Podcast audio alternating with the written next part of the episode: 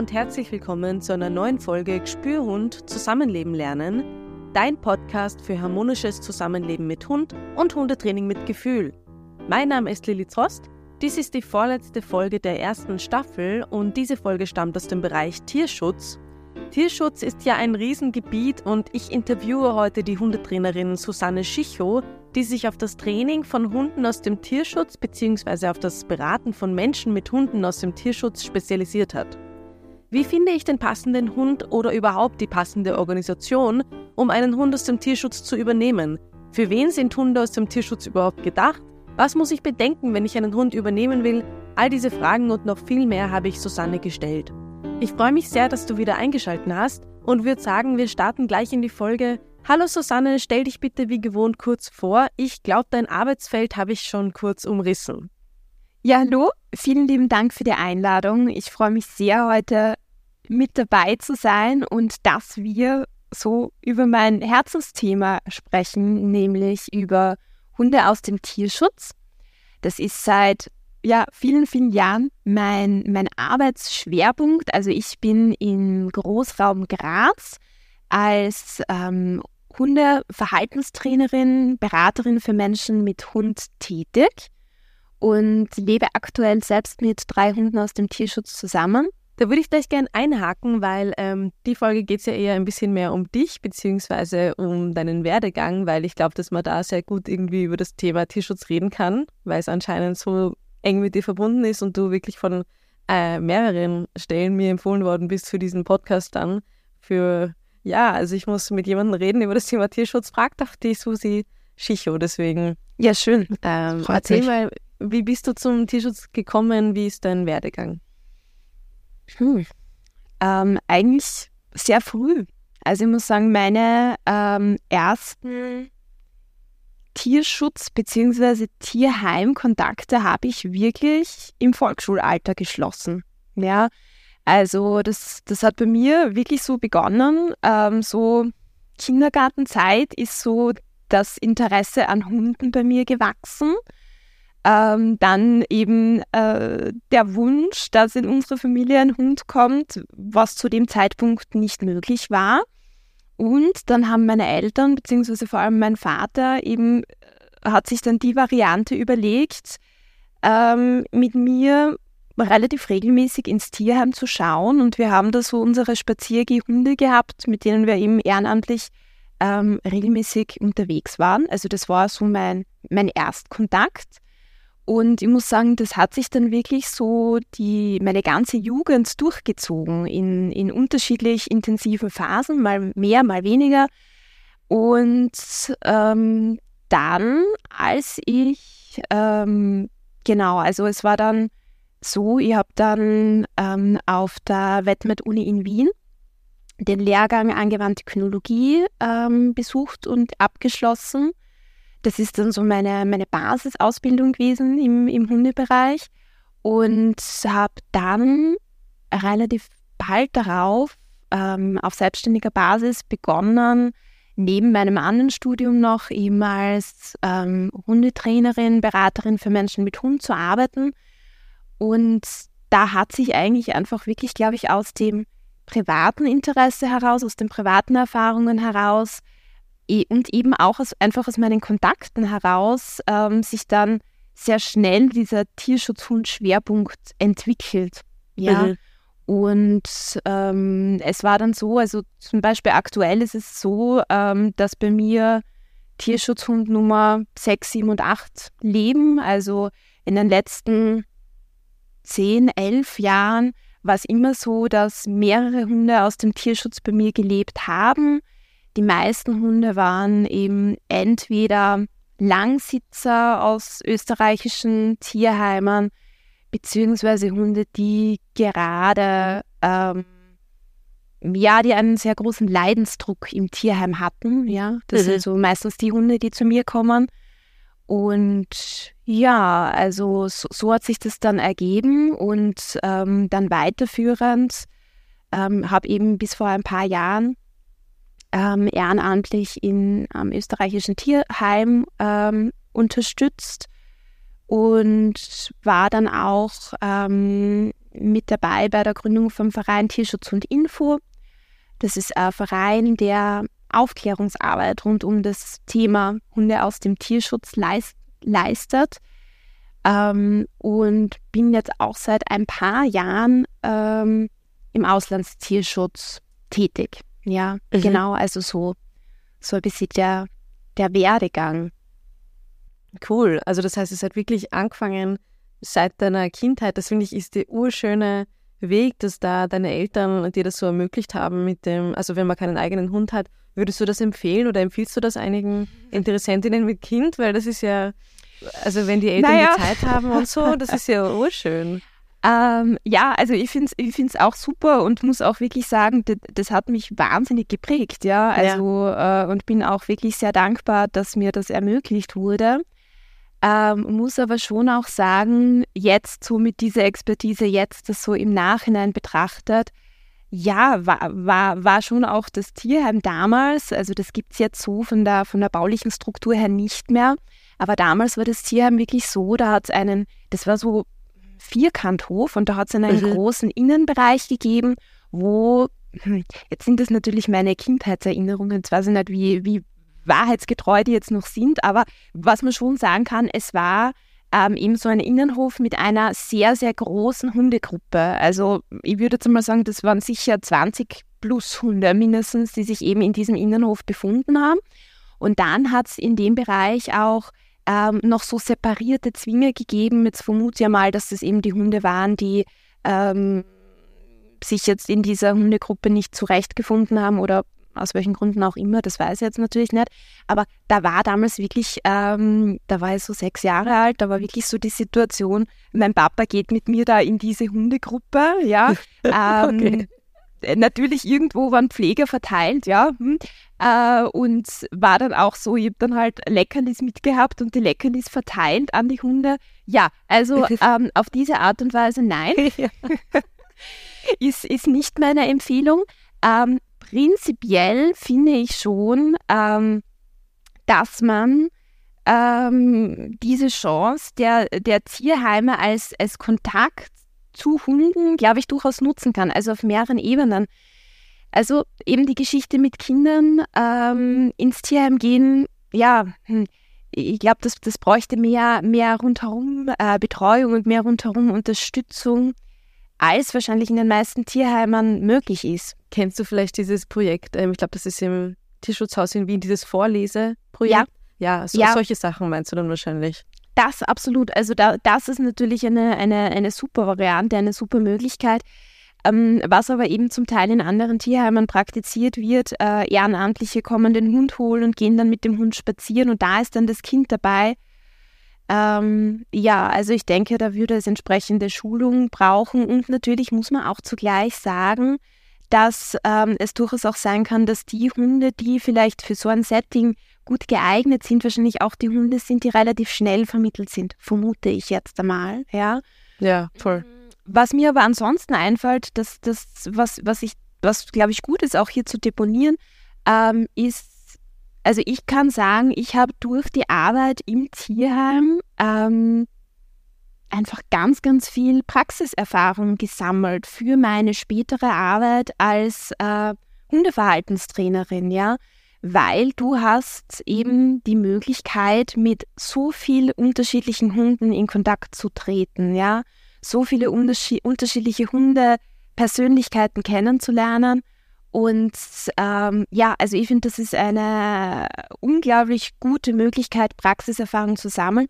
Ist natürlich nicht in jedem Tierheim möglich, muss man sich einfach mal ein bisschen umschauen, erkundigen. Ähm, aber ich denke, das ist eine Chance, die eigentlich sehr viele Leute mehr nutzen sollten. Mhm. Das fällt mir auch auf oder ist mir auch aufgefallen in der Ausbildung. Ähm, ich bin ja jetzt auch gerade fertig geworden mit der Hundetrainerausbildung und ich habe ja vorher als Hundesitterin gearbeitet. Und ich hatte ja auch sehr viel Kontakt zu nur Hunden ohne ihre Menschen dabei. Ähm, ich weiß nicht, ich glaube, man kann es ein bisschen vergleichen mit dem Tierheim, weil ich halt auch alleine quasi mit diesen Hunden war und natürlich waren das andere Hunde, hatten natürlich auch alle ihre Themen und waren natürlich in ihrem Zuhause. Aber da ist mir schon noch aufgefallen, ich hatte halt nicht nur Kontakt mit meinem eigenen Hund und meiner eigenen ja, gewählten Rasse, sage ich jetzt mal, oder, oder Typ von Hund, sondern hatte eben auch vielleicht mit Hunden, die mir selber jetzt nicht so taugen oder die ich jetzt selber nicht als, ähm, wo ich mir denken würde, ja, der passt jetzt wahrscheinlich nicht so zu mir, die Art, aber ich hatte trotzdem irrsinnige Erfahrung damit, weil ich auf sie aufgepasst habe oder weil ich halt mal mit denen spazieren war oder so oder einfach nur ähm, ja, Zeit mit ihnen verbracht habe. Natürlich ist nicht jeder Hund der Vertreter der Rasse gleich, aber so ein großes Blick allein von der Größe her, dass ich halt auch schon gelernt habe, okay, wie ist das, wenn man mit einem großen Hund spazieren geht, wie ist das, wenn man mit einem kleinen Hund spazieren geht. Und wenn man immer nur kleine Hunde hat und dann hat man auf einmal einen großen Hund im Training, ist das äh, ja natürlich einfach ein Vorteil, wenn man das schon vorher gekannt hat. Also es ist eigentlich eine sehr gute, eine, eine gute Idee für ähm, angehende Hundetrainerinnen, ihnen zu sagen, geht's ins Tierheim, verbringt Zeit mit so vielen Hunden wie möglich, wenn es möglich ist, in, im Rahmen und da ein bisschen Erfahrung sammeln. Das, was du jetzt mit der Hundebetreuung angesprochen hast, das kann ich absolut bestätigen. Also auch in meiner äh, in den ersten Jahren meiner Selbstständigkeit habe ich eben auch Hundebetreuung angeboten ähm, und kann da, glaube ich, gewisse Erfahrungswerte mit dir teilen und absolut auch ein Weg, ähm, um viele unterschiedliche Hunde eben auch ohne den Menschen kennenzulernen. Mhm. Und weißt du, ähm, äh, so in der Vorbereitung auf das Gespräch war ja auch so ein bisschen ein, ein Thema, ähm, an wen kann man sich wenden, ja, wenn man, wenn man vielleicht überlegt, einen Hund aus dem Tierschutz zu sich zu holen oder, oder mit dem Tierschutzhund, also ja, wenn man Unterstützung braucht. Und da muss ich schon auch sagen, ähm, ich denke schon auch, dass es einen Unterschied macht, ob man sich einen Trainer, einen Trainer, Berater, Beraterin holt, die selber schon ähm, mit Hunden aus dem Tierschutz Erfahrungen gemacht hat, ja. Wobei man natürlich ganz wichtig, nicht jeder Tierschutzhund ist gleich. Ich glaube, da können wir später dann auch noch ähm, drüber sprechen. Aber ich finde schon, es ist ein, ein ganz ein anderer Erfahrungswert, wenn du Menschen unterstützt, wenn du selber schon diese Erfahrung gemacht hast. Was natürlich zugleich nicht heißt, dass du nicht Menschen unterstützen kannst, ähm, auf dem Weg, wenn du diese Erfahrung nicht gemacht hast. Es ist, glaube ich, aber wirklich eine andere Perspektive. Ja.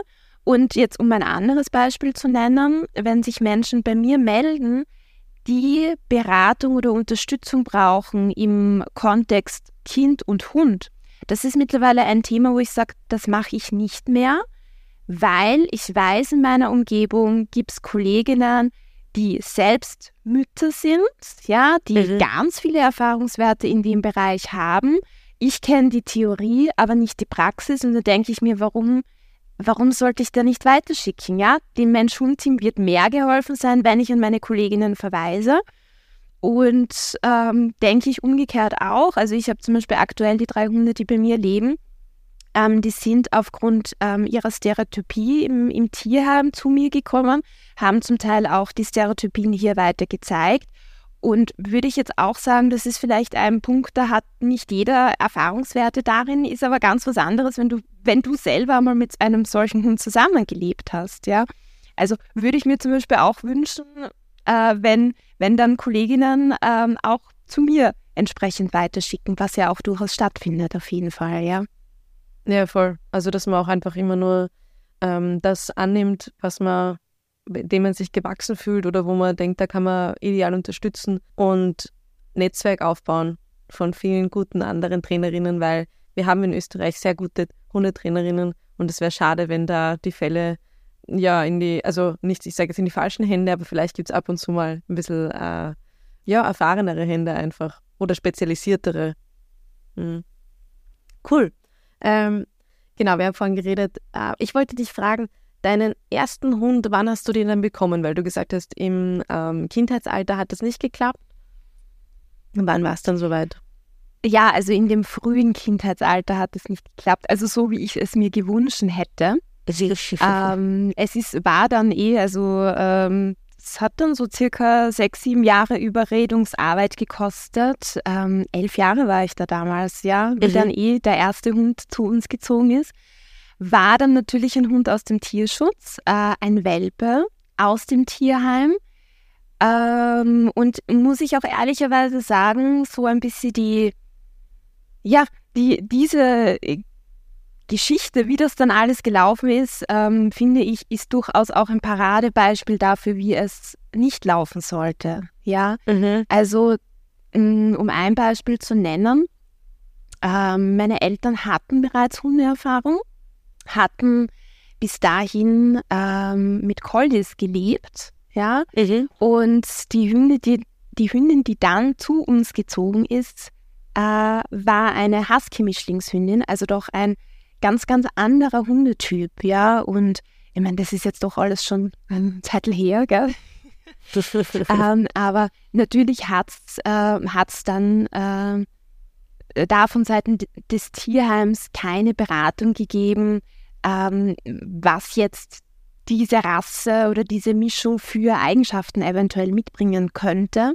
Und ähm, da kann ich, glaube ich, schon sagen, dass das, das war für, für unsere Familie, glaube ich, durchaus schwierig, da einen doch wesentlich eigenständigeren Hund äh, zu haben als früher und als es früher gewohnt mhm. war bei meinen Eltern. Ja? Also um einfach ein Beispiel zu nennen.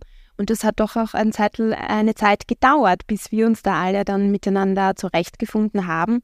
Ich denke ehrlich gesagt durchaus, ähm, dass wahrscheinlich auch andere Familien sich dann zeitweise auch überlegt hätten, den Hund wieder ins Tierheim zurückzugeben. Ja, also da war schon, würde ich mal sagen, in den ersten eineinhalb bis zwei Jahren durchaus auch eine große Überforderung auf allen Seiten mhm. und auch damals noch ein Zeitpunkt, wo ähm, wo es auch noch nicht einfach war, ähm, hier gute Unterstützung zu finden. Ja, also wir hatten dann auch den Klassiker, ähm, einmal ein Besuch in einer Hundeschule, der äh, in einer Hundeschule, die eindeutig nicht tierschutzkonform gearbeitet hat.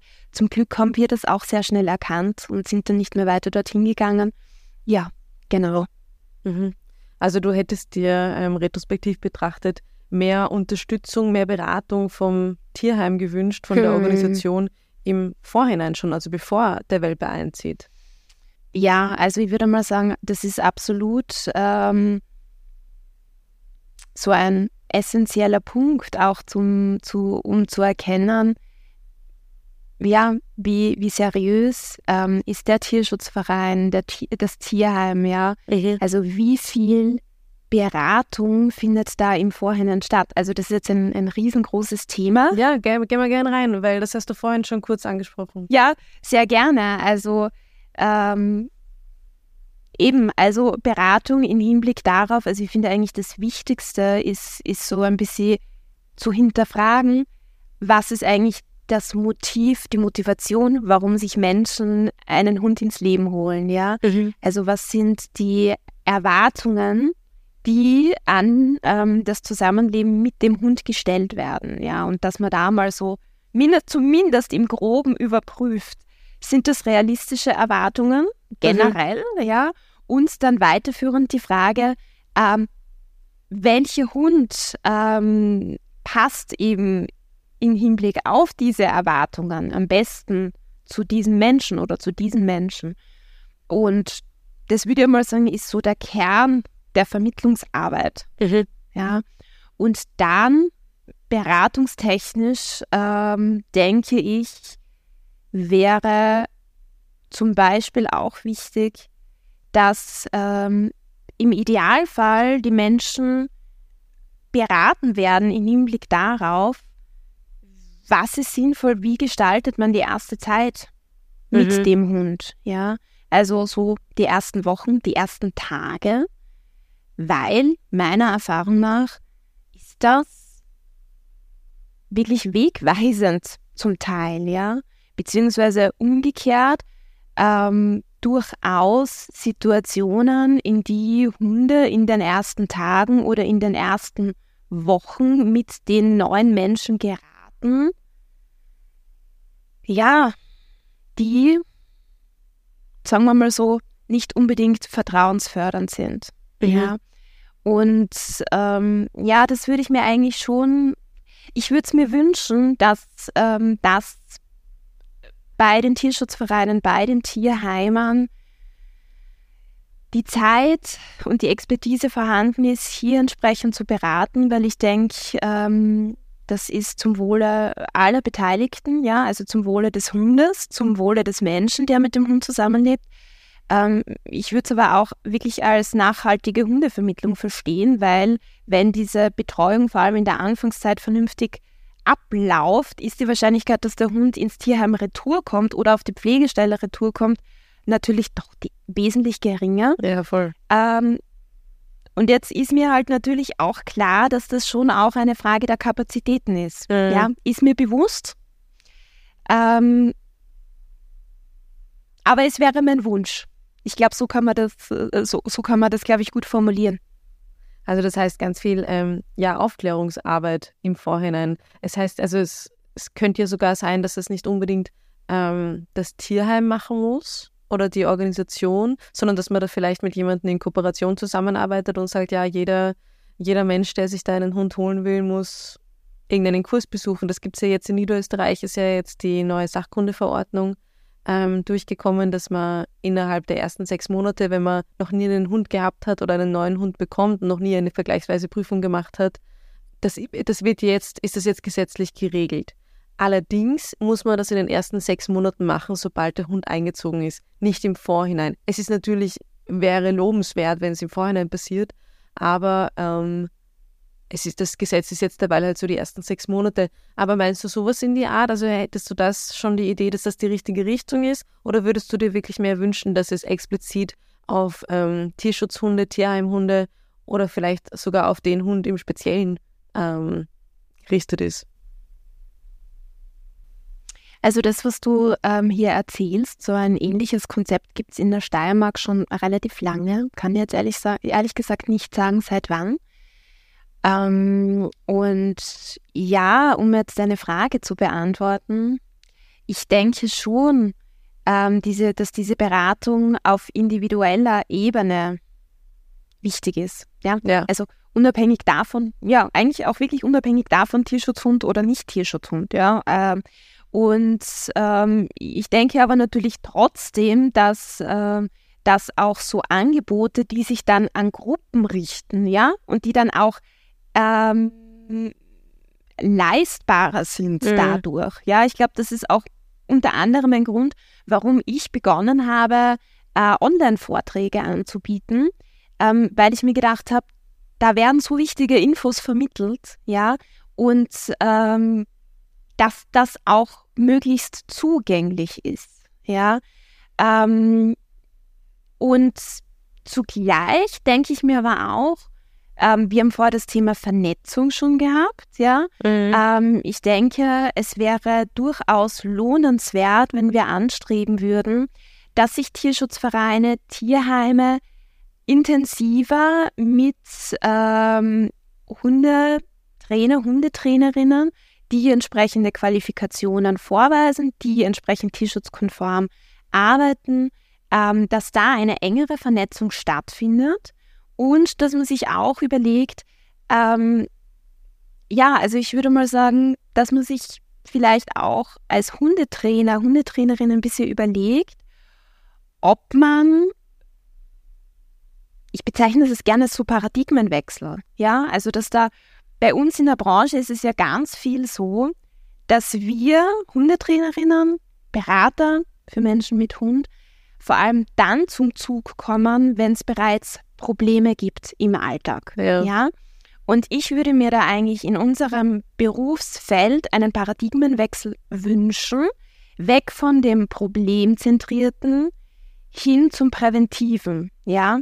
ja. Und ich finde, sowas, ähm, um sowas voranzutreiben, habe ich zum Beispiel den Schritt gewählt, dass, wenn sich Menschen bei mir melden, die noch keinen Hund haben, die erst in der Hundeplanung sind, ja, die, ähm, das ist auch auf meiner Homepage nachzulesen, ähm, können sich bei mir melden und wir machen uns andere Tarife aus, ja. Also da ist mhm. nicht mein, mein Standardtarif, ja, sondern je nach Situation, das ist dann auch individuell, da kläre ich die Lage ab, ja, ähm, bin ich da durchaus auch bereit, um diesen Paradigmenwechsel voranzutreiben, ähm, da durchaus auch etwas günstigeren Tarifen zu arbeiten. Ja? Mhm. Ähm, was jetzt nicht generell, äh, was jetzt auch nicht als langfristiges Konzept so gesehen äh, werden muss, ja, dass wir da als Hundetrainerinnen jetzt günstiger arbeiten. Ähm, damit, ähm, damit hier mehr Beratung im Vorhinein stattfindet. Aber ich denke, um diesen Paradigmenwechsel voranzutreiben, würde ich das super finden, eben auf die Vernetzung zu setzen zwischen Tierheimen, Tierschutzvereinen, Hundetrainern, Hundetrainerinnen äh, und dann auch wirklich zu überlegen, jeweils die Institutionen, Berufsgruppen, was können wir dazu beitragen, damit dieser Paradigmenwechsel ordentlich in Gang gesetzt wird. Mhm. Super spannendes Konzept. Also finde ich auch eine sehr, sehr gute Idee, jetzt so ähm, ad hoc, weil eigentlich stimmt das wirklich, wenn man, wenn man sich hinsetzt, wenn man zu jemandem nach Hause geht, es gibt schon ein Problem, sage ich jetzt mal, es gibt schon ein Thema, es hat vielleicht schon ein Beißverfall gegeben, eine Situation, bis ich einmal da alle Informationen habe, ein Erstgespräch, das dauert ja auch alles lang, ja, dann muss ich in die Analyse gehen, in die Planung, einen Trainingsplan erstellen und so weiter, ähm, sehe ich schon auf jeden Fall sinnvoll, dass wenn ich dann quasi nur unter Anführungszeichen die Beratung durchführe, ohne diesen ganzen Analysepart, dass ich dann ein geringeres Honorar verlange. Also sehr spannendes Konzept, könnte ich, also klingt, also klingt, als würde ich auf jeden Fall da später noch drüber nachdenken und äh, schauen, wie das für mich passen würde, weil du hast so recht, also die, dieses Problemorientierte, die Leute kommen so oft mit einem Leidensdruck, die, die brauchen sofort die Lösung. Deswegen sind ja auch teilweise Hundetrainerinnen, die schnelle Lösungen versprechen, auf nicht tierschutzkonformen Wegen immer noch so beliebt, weil die sagen, ja, jetzt äh, du machst das mit mir und du hast sofort oder du siehst sofort das Ergebnis und es ist natürlich kein nachhaltiges Ergebnis und kein Ergebnis, was ähm, ja, da, da, da, arbeitest du nicht am Problem, sondern da hast du nur irgendeinen, äh, irgendein Symptom bekämpft, aber hast eigentlich gar nicht den Auslöser. Und das wird sich im Laufe woanders wieder ähm, spiegeln oder wird irgendwo anders wieder rauskommen. Aber ja, das ist eine sehr, sehr tolle Idee, die du da hast und sehr gutes Konzept. Gefällt mir auf jeden Fall. Das beschränkt sich ja dann auch nicht nur auf die ähm, Beratung vorab, sondern durchaus auch wirklich auf die Begleitung durch die erste Phase, ja, oder auch durch die ersten Phasen, ja, weil meiner Erfahrung nach ist es halt wirklich super hilfreich, wenn man den Menschen schon kennt, wenn man den Hund vielleicht schon kennt. Und ähm, in der ersten Zeit gibt es, glaube ich, so oft einfach so schnelle, wichtige Fragen, ja, äh, die vielleicht auch auf Distanz relativ einfach zu, ähm, zu, zu beantworten sind, mhm. dann aber so viel ausmachen können, ja, damit das ja. Mensch-Hund-Team einen guten Start hat, ja, und auch da als Kontaktperson zu, zu dienen, super hilfreich und dann eben auch durchaus je nachdem, wie, wie die Eingewöhnung verläuft, ja, und je nachdem, wie viel weitere Hilfe die, die Menschen dann auch haben wollen, ähm, dann auch natürlich auch eine Unterstützung vor Ort. Ist aber einfach viel für alle, viel angenehmer, wenn es da schon eine Vorarbeit gegeben hat. Ja, ja. und eine Vertrauensbasis oder eine Vertrauensbasis. Absolut, absolut. Also kommt leider nach wie vor noch in meinen Augen viel zu selten vor, ähm, dass eben diese Begleitung vorab stattfindet. Ich habe aber durchaus wirklich schon einige Hund-Mensch-Teams wirklich von null an begleitet und muss auch wirklich sagen, das ist ein, ein Wahnsinn, ähm, welchen Unterschied das macht. Also ich bin selber da durchaus immer wieder überrascht. Ja. Ja, ich habe das auch jetzt gerade bei einer Kundin oder einer Familie bei mir, die haben auch mich äh, kontaktiert, bevor der Hund gekommen ist und sind Ersthundebesitzerinnen. Und ähm, ich glaube, das ist, also die sagen auch immer wieder, wie, wie erleichtert sie sind und wie auf wie viel sie sich im Vorab vorbereiten konnten und so, auch wenn sie eben äh, keine Erfahrung so mit Hunden hatten, dass sie dann gesagt haben, ah, das, was ich angesprochen habe, was passieren wird oder so, dass, dass sie sich da viel besser darauf vorbereiten konnten. Also ja, super, super, super Sache. Das heißt, für dich, ähm, ich fasse das ein bisschen zusammen, diese, an wen kann man sich wenden, wenn man, wenn man einen Hund aus dem Tierschutz holen will, was sind so seriöse Punkte, weil es gibt ja jetzt wirklich schon so viel auf dem Markt. Also allein man schaut ins Internet und hat ganz, ganz viele Organisationen, ganz viele irgendwie äh, Hund in Not, Geschichten. Also das heißt, du sagst, da ist ganz wichtig, dass eine seriöse und umfangreiche Beratung stattfindet, wo auch die Erwartungen der Menschen abgedeckt werden. Und es soll auch informiert werden, wie die erste Zeit gestaltet werden soll. Also alles andere, wo jemand sagt, ja, du kannst den Hund sofort holen, quasi da ist ein bisschen mit Vorsicht zu genießen, wenn ich das jetzt so Hm. zusammenfassen darf. Hm. Ähm, auf was muss man vielleicht noch achten? Gibt es irgendwelche, nicht Red Flags, sondern Green Flags, wo du sagst, ja, das, äh, das klingt gut, da würde ich, das, äh, das würdest du Mhm. weiter verfolgen. Ja, schön. Äh, schön, dass du noch den Green Flags fragst. Das, das gefällt mir. Ähm, also ich denke, was eben, hast du schon ein bisschen angesprochen, eben keine Sofortübernahmen. Ja, Mhm. also wenn die Möglichkeit geschaffen wird, dass sich Mensch und Hund vorab gut kennenlernen können. Ja, also sei es äh, im Tierheim oder sei es, dass sich der Hund auf einer Pflegestelle befindet, ja, und dass da wirklich vorab ein entsprechender Vertrauensaufbau stattfinden kann. Weil sollte der Hund dann wirklich zu dem Menschen ziehen, könnte ja natürlich sein, dass man im, im Laufe dieses Kennenlernprozesses draufkommt, ah, wir passen vielleicht doch nicht so gut zusammen wie im ersten Moment gedacht. Das ist so die, die eine Variante. Die andere Variante ist die, man lernt sich kennen, es kommt dann letztendlich zur Adoption, der Hund zieht zu uns nach Hause, dann hat der Hund den Vorteil, dass nicht alles neu für ihn ist, sondern Mhm. die Vertrauensperson, eine Bezugsperson ist bereits vorhanden, was dann natürlich weiterführend den Rest einfacher macht. Ja, du bist nicht mit, ähm, du bist nicht mit allen neuen Dingen alleine, ja, sondern du hast jemanden, der dich unterstützt, den du bereits kennst. Und was ich durchaus bei vielen Hunden auch für sinnvoll erachte, ähm, ist, dass man sich durchaus auch Gedanken macht im Hinblick auf eine schrittweise Übernahme. Also das bedeutet, Hund lernt als erstes die, die Menschen, den Menschen oder auch die anderen Tiere kennen, die im Zuhause bereits leben. Und dass man sich dann auch überlegt, bevor dann wirklich dieser endgültige Umzug stattfindet, dass man sagt, okay, der Hund kommt vielleicht einmal so stundenweise ähm, einmal ins neue Zuhause auf Besuch, vielleicht einmal einen Halbtag, vielleicht einmal eine Nacht. Also, dass man sich da so Step by Step ähm, herantastet, ist wahrscheinlich nicht für jeden Hund geeignet. Ich sage jetzt zum Beispiel ein Gegenbeispiel. Ein Hund, der äh, extremen Stress beim Autofahren hat. Ja, ähm, muss man sich natürlich überlegen, macht das jetzt Sinn, dem Hund mehrfach diese Autofahrt zuzumuten ins neue Zuhause? Beziehungsweise Mhm. müsste man überlegen, wie könnte man diese Autofahrt gestalten, damit es gut geht, ja? Also das wäre jetzt zum Beispiel ein Beispiel, wo ich mir überlegen würde, hm, macht das Sinn, ähm, da wirklich dann vorab diese, diese einzelnen Schritte durchzugehen? Ganz generell würde ich mal sagen, ja, es macht Sinn. Ähm, ich könnte zum Beispiel sagen, ähm, das ist jetzt so aus meiner privaten Erfahrung, ähm, die Hunde, die aus dem österreichischen Tierheim zu mir gezogen sind, das waren jeweils Langsitzer, die ich ähm, mindestens drei Monate kannte und maximal drei Jahre kannte, ja. Mhm. Und ähm, da habe ich gemerkt, die drei Hunde, die jetzt bei mir leben, kannte ich auch.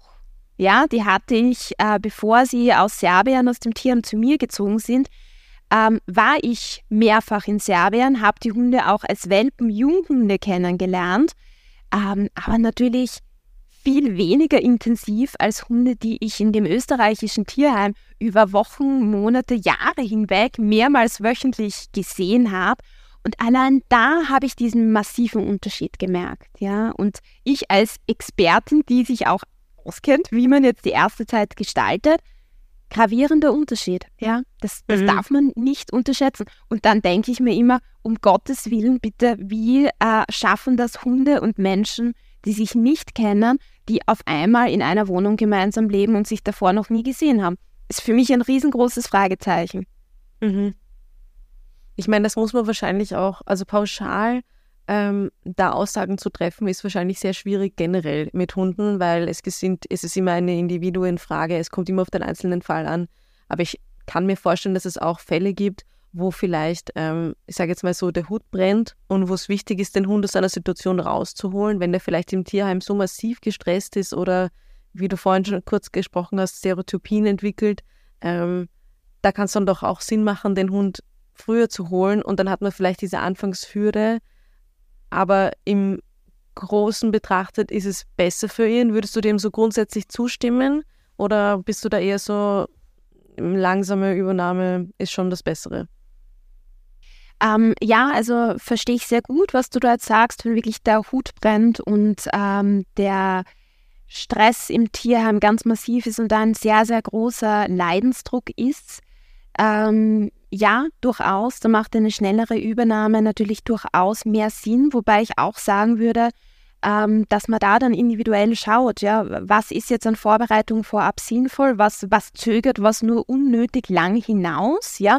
Was mir da jetzt als weiteres Beispiel einfällt, sind zum Beispiel Hunde mit, mit schweren Erkrankungen, ja, also wo auch ja. klar ist, okay, da ist jetzt die Lebenszeit begrenzt, ja.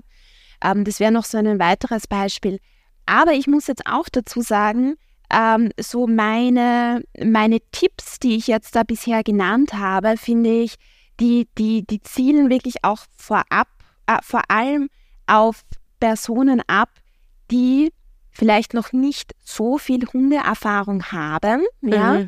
beziehungsweise, na, sagen wir es andersherum. Ich finde es durchaus gut, wenn Experten, Expertinnen mehr, äh, bisschen, dass das vielleicht ein bisschen häufiger durchaus vorkommen darf, dass Experten, Expertinnen Hunde aus Notsituationen im Tierheim übernehmen. Mhm. Das würde ich jetzt einmal generell so ein bisschen in den, als Wunsch in den Raum stellen, ja. ja. Ähm, und da ist dann, da sind natürlich dann die Gegebenheiten doch auch wieder andere, ja. Aber natürlich ein Vorab kennenlernen ist immer sinnvoll und immer gut, ja. Mhm. Und ähm, aber wenn man jetzt sagt, okay, man bringt jetzt noch nicht so viel Erfahrung mit, ja, ähm, dann würde ich auf jeden Fall immer den sicheren Weg wählen. Ja. ja. Also den sicheren Weg mit, ich schaue, dass ich wirklich eine seriöse Tierschutzorganisation finde. Ich schaue, dass ich da gut begleitet bin. Ich schaue, dass wir uns vorab gut kennenlernen können. Ich schaue, dass ich weiß, wohin kann ich mich im Notfall wenden, ja, wenn ich Probleme habe. Ähm, sei es jetzt, gibt es da eine Kontaktperson in dem Tierschutzverein, die mich da unterstützt oder ähm, hat der Tierschutzverein, der Tier, äh, das Tierheim Kontakt mit Trainern, Trainerinnen, ähm, die tierschutzkonform arbeiten, an die ich mich weiterführend wenden kann. Ja, also dass ich mir im Idealfall da vorab eben auch wiederum ein Netzwerk aufbaue, wo ich mir Hilfe suchen kann. Ja, mhm. außer das Netzwerk ist vielleicht wirklich verlässlich beim Tierschutzverein bereits vorhanden, wobei natürlich die, immer die Frage ist, äh, wie kann man das vorab überprüfen, ob da diese ja. Kontaktperson wirklich äh, langfristig dann zur Verfügung steht?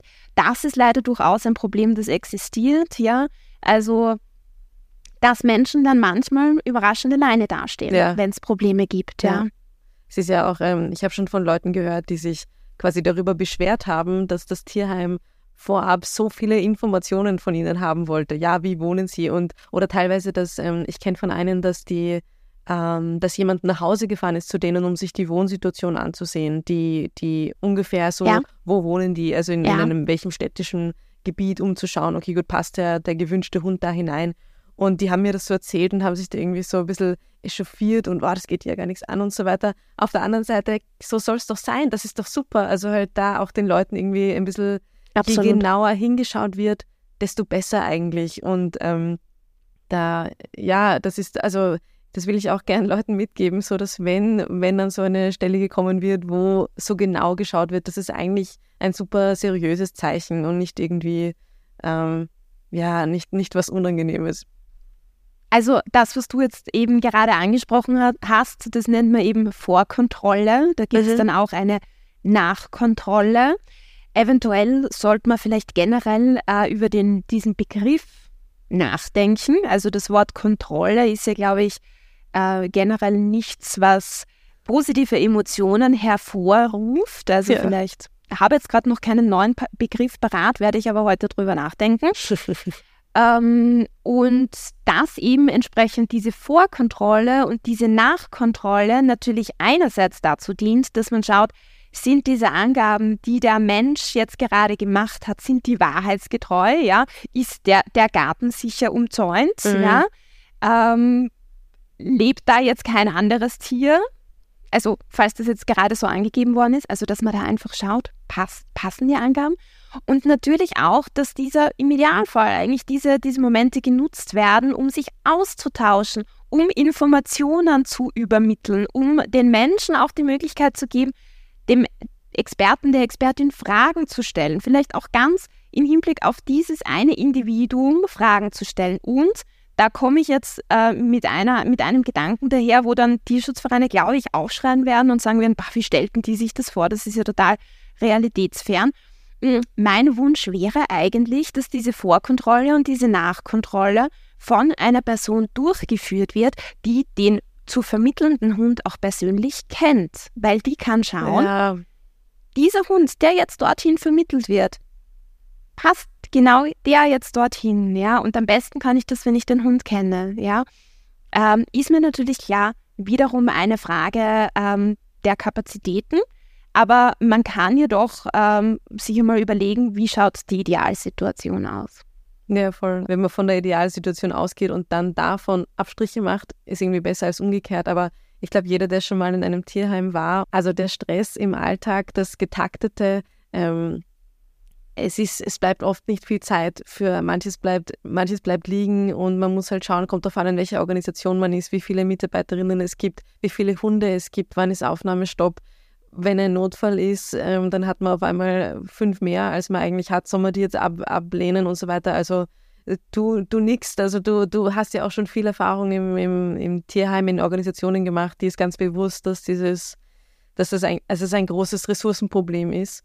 Ähm, aber das heißt, es wäre vielleicht sogar ein Appell an Trainerinnen, ähm, wenn man vielleicht noch Kapazitäten hat, ins Tierheim gehen, freiwillig irgendwie mit einigen Hunden eine Beziehung aufbauen oder so, eine Art von, dass man einfach den Hund irgendwie kennt, einschätzen kann und dann sagen kann, wenn es eine Vermittlung gibt, bin ich gerne die Ansprechperson, dass man das auch ein bisschen outsourced, oder? Also das wäre ja eigentlich eine sehr gute Idee für Trainerinnen und andererseits auch für Organisationen, diese Zusammenarbeit, weil im Idealfall profitieren alle davon.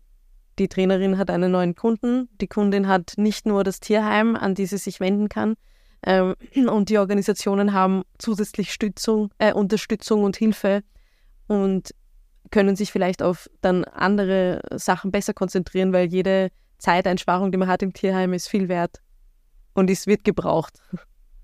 Ja, absolut. Also ich finde, das hört sich nach einem äh, sehr vernünftigen Weg an, ja. Auf jeden Fall. Ma, freut mich schon. Das heißt, alle unbedingt diese Folge teilen und dann alle Tierschutzorganisationen, alle Trainerinnen weiterleiten. Ähm, wir sind jetzt schon ziemlich am Ende. Ich wollte dich jetzt noch fragen, wenn wir vorhin kurz über das gesprochen haben, dass jetzt, wenn zum Beispiel jemand ähm, schon viel Erfahrung hat mit einem Hund, äh, mit Hunden generell, dass es dann ähm, gut wäre, wenn solche Leute sich vielleicht Notfälle holen oder, oder eben ja einfach, einfach wenn Leute, die ein bisschen mehr Erfahrung haben, sich Hunde holen, die vielleicht ein bisschen mehr Erfahrung brauchen. Aber auf der anderen Seite wollte ich jetzt fragen, ähm, würdest du allen Menschen einen Hund aus dem Tierschutz empfehlen? Oder sagst du, nein, Anfänger auf gar keinen Fall? Was, ähm, für wen sind Tierschutzhunde geeignet? Also ich denke, ähm, was wir vorhin schon ganz kurz haben anklingen lassen, ähm, was mal generell wichtig ist zu sagen, es gibt nicht den Tierschutzhund. Also im Tierschutz befinden sich ganz, ganz viele unterschiedliche Hunde. Und wovon ich schon sehr überzeugt bin, ist, dass es für jeden Menschen auch den passenden Hund im Tierschutz gibt. Es ist allerdings so, dass es eine Zeit dauern kann, bis dieser Hund gefunden wird. Ja, also da sollte durchaus die Bereitschaft existieren, sich in Ruhe auf die Suche zu begeben. Mhm. Und ähm, das ist einmal so das eine. Und zugleich gibt es auch im Tierschutz durchaus relativ viele sogar ich nenne es jetzt mal unproblematische Hunde, ja, also die nicht äh, per se gewisse Problemthemen sagen wir jetzt einmal, mitbringen. Ja? Und was man aber ehrlicherweise sagen muss, das sind die Hunde, die relativ schnell vermittelt werden. Ja? Und das heißt, ähm, da kann es dann durchaus auch manchmal schwierig werden, dass man diesen Hund in Ruhe kennenlernt, weil da sind dann natürlich manche Tierheime auch nicht unbedingt bereit dazu, weil sie wissen, diesen Hund können wir relativ schnell vermitteln. Warum sollen wir jetzt da dem Hund-Mensch-Team ähm, zwei Wochen Zeit geben, um sich kennenzulernen? Ja? Also das ist jetzt wieder so die andere Perspektive, die andere Seite. Und ähm, das ist meiner Erfahrung nach zum Teil manchmal dann durchaus auch das Argument, warum Menschen ähm, Hunde zum Beispiel auch von Auslandstierschutzvereinen adoptieren, mhm. da es zum Beispiel auch bei Welpen, Junghunden durchaus, glaube ich, einen Bedarf gibt, ja, und wo es auch Leute gibt, die ganz konkret sagen, wir wollen keinen Hund vom Züchter, sondern aus dem Tierschutz übernehmen. Es allerdings aber so ist, dass erstens einmal kein Welpe ähm, ist jetzt ein unbeschriebenes Blatt. Ja, ich glaube, das ist auch wichtig, dass man das, dass man das jetzt im, im Kopf hat. Nur weil man einen Welpen aus dem Tierschutz ja, übernimmt. Auch vom Züchter. Ja, oder auch vom Züchter, absolut, ja. Ähm, da ist schon ganz viel passiert, ja, bis er zu dir kommt. Genetik, Epik-Genetik. Wie haben die ersten Wochen ausgesehen, die ersten Lebenswochen? Ähm, aber eben dieser Bedarf an Welpen und Junghunden kann, glaube ich, von österreichischen Tierheimen nicht gedeckt werden. So meine Beobachtung. Und das ist zum Beispiel auch ganz oft der Grund, warum sich Menschen dann ähm, im Auslandstierschutz umschauen. Und ähm, ich glaube, was ich jetzt eigentlich sagen will, ist, verschiedene Hunde im Tierheim, äh, sich die Zeit nehmen, den passenden Hund zu suchen, das macht Sinn und das lohnt sich für alle. Ja. Mhm. Super. Ähm, das kann man so stehen lassen. okay, wow. Äh, Susi, dem ist nichts mehr hinzuzufügen. Ich finde, das war jetzt ein wunderschönes Schlusswort. Danke an dich, danke fürs Kommen. Am Ende frage ich jetzt doch noch was und zwar erzähl noch was über deine Webinare, weil du hast dich ja wirklich darauf spezialisiert und hast so ein tolles Angebot. An wen kann man sich jetzt wenden, wenn man einen Hund neu aus dem Tierschutz übernommen hat oder vielleicht erst übernehmen möchte oder das womöglich jetzt schon getan hat und schnell Hilfe braucht? Liebend gerne könnt ihr euch an mich wenden, weil ähm, vor allem die Gestaltung der ersten Zeit, das ist etwas, das kann man auch wirklich äh, sehr gut ähm, in beratender Tätigkeit machen, wenn man nicht unbedingt vor Ort ist. Ja, also euch sozusagen vorab zu informieren. Was ist gut? Worauf sollte man achten? Was sollte man nicht machen? Ja, und ich versuche da jetzt eine mit einem Satz eigentlich eine Kurzzusammenfassung zu machen. Nämlich, was mir ganz wichtig ist für die ersten Tage, für die ersten Wochen, weniger ist mehr. Ja, wenn der Hund umzieht, der ist bereits mit so vielen neuen Dingen konfrontiert. Ja, natürlich je nachdem, aus welcher Lebenssituation er kommt, wie viel er von ab, vorab von euch, von eurem Zuhause kennengelernt hat, macht ein bisschen einen Unterschied. Ja, ähm, aber generell ist bereits so vieles neu und meiner Erfahrung nach, viele Menschen meinen das ja gut und denken sich, jetzt machen wir lange Spaziergänge, der Hund hat jetzt so wenig kennengelernt, jetzt gehen wir nach draußen, ja, jetzt lernen wir viele Hundefreunde kennen oder auch viele, viele Freunde, Freundinnen, Familienmitglieder von, von den Leuten sind ja neugierig auf das neue Familienmitglied ja. und da werden dann nach der Reihe die Menschen eingeladen. Ja, und das wird in den meisten Fällen einfach zu viel, ja. Und ähm, das führt letztendlich dann zu einer Überforderung und durchaus dann auch zu Situationen, die sich dann vielleicht noch wirklich langfristig nachhaltig auf das Zusammenleben auswirken. Also das heißt, am Anfang wirklich ruhig einen Gang runterfahren, dem Hund die Zeit geben, sich zu akklimatisieren, ähm, sich in der neuen Umgebung zurechtzufinden und dann so Schritt für Schritt ähm, die Lebenswelt ausdehnen, so würde ich das einmal sagen. Und ganz wichtig ist einfach wirklich, dass der Hund ist derjenige, der das Tempo vorgibt. Um das Tempo entsprechend erkennen zu können, ist es natürlich wichtig, dass man sich in der Körpersprache des Hundes gut auskennt. Also das ist für mich sowieso die Basis des entspannten Zusammenlebens, dass die Menschen geschult sind in der Körpersprache. Genau, so. Kurz Zusammenfassung für die, für die erste Zeit. Und ähm, genau, also ich, ich gebe Online-Vorträge, ähm, mache auch äh, Online-Telefonberatung zur Gestaltung der ersten Zeit und kann dann auch entsprechend, wenn ihr jetzt nicht in meiner Nähe seid, einen Hund äh, adoptiert hat und weiterführend Unterstützung braucht, bin ich auch gut vernetzt, ähm, verweise ich gerne auf Kollegen, Kolleginnen, die euch weiterführend ähm, unterstützen können. Und ähm, dann möchte ich euch noch einmal auf Tierschutzhund.info aufmerksam machen. Schaut auf unsere Homepage tierschutzhund.info und ähm, da findet ihr auch ein entsprechendes Netzwerk an Menschen, die entsprechende Qualifikationen und Erfahrungen haben mit Hunden aus dem Tierschutz und die euch unterstützen können. Super. Danke, Susi. Ja, in den Shownotes findet ihr dieses Mal natürlich auch alle möglichen Infos, über die wir gesprochen haben. Susannes Kanäle sind natürlich auch zu finden, sowie meine Social-Media-Kanäle. Ich poste nämlich immer auf Instagram und Facebook einen Beitrag zu den jeweiligen Folgen, wo du dich in den Kommentaren mit anderen austauschen kannst oder berichten kannst, wie dir die Folge gefallen hat. Folge diesem Podcast auf Spotify oder Apple Podcasts, um keine weitere Folge zu verpassen und gib gerne eine 5-Sterne-Bewertung ab. Das hilft mir und diesem schönen Projekt. Ich freue mich, wenn du nächstes Mal wieder mit dabei bist. Tschüss, Susi. Schön, dass du dabei warst. Herzlichen Dank, liebe Lili. Es war mir ein Vergnügen. Bis zum nächsten Mal.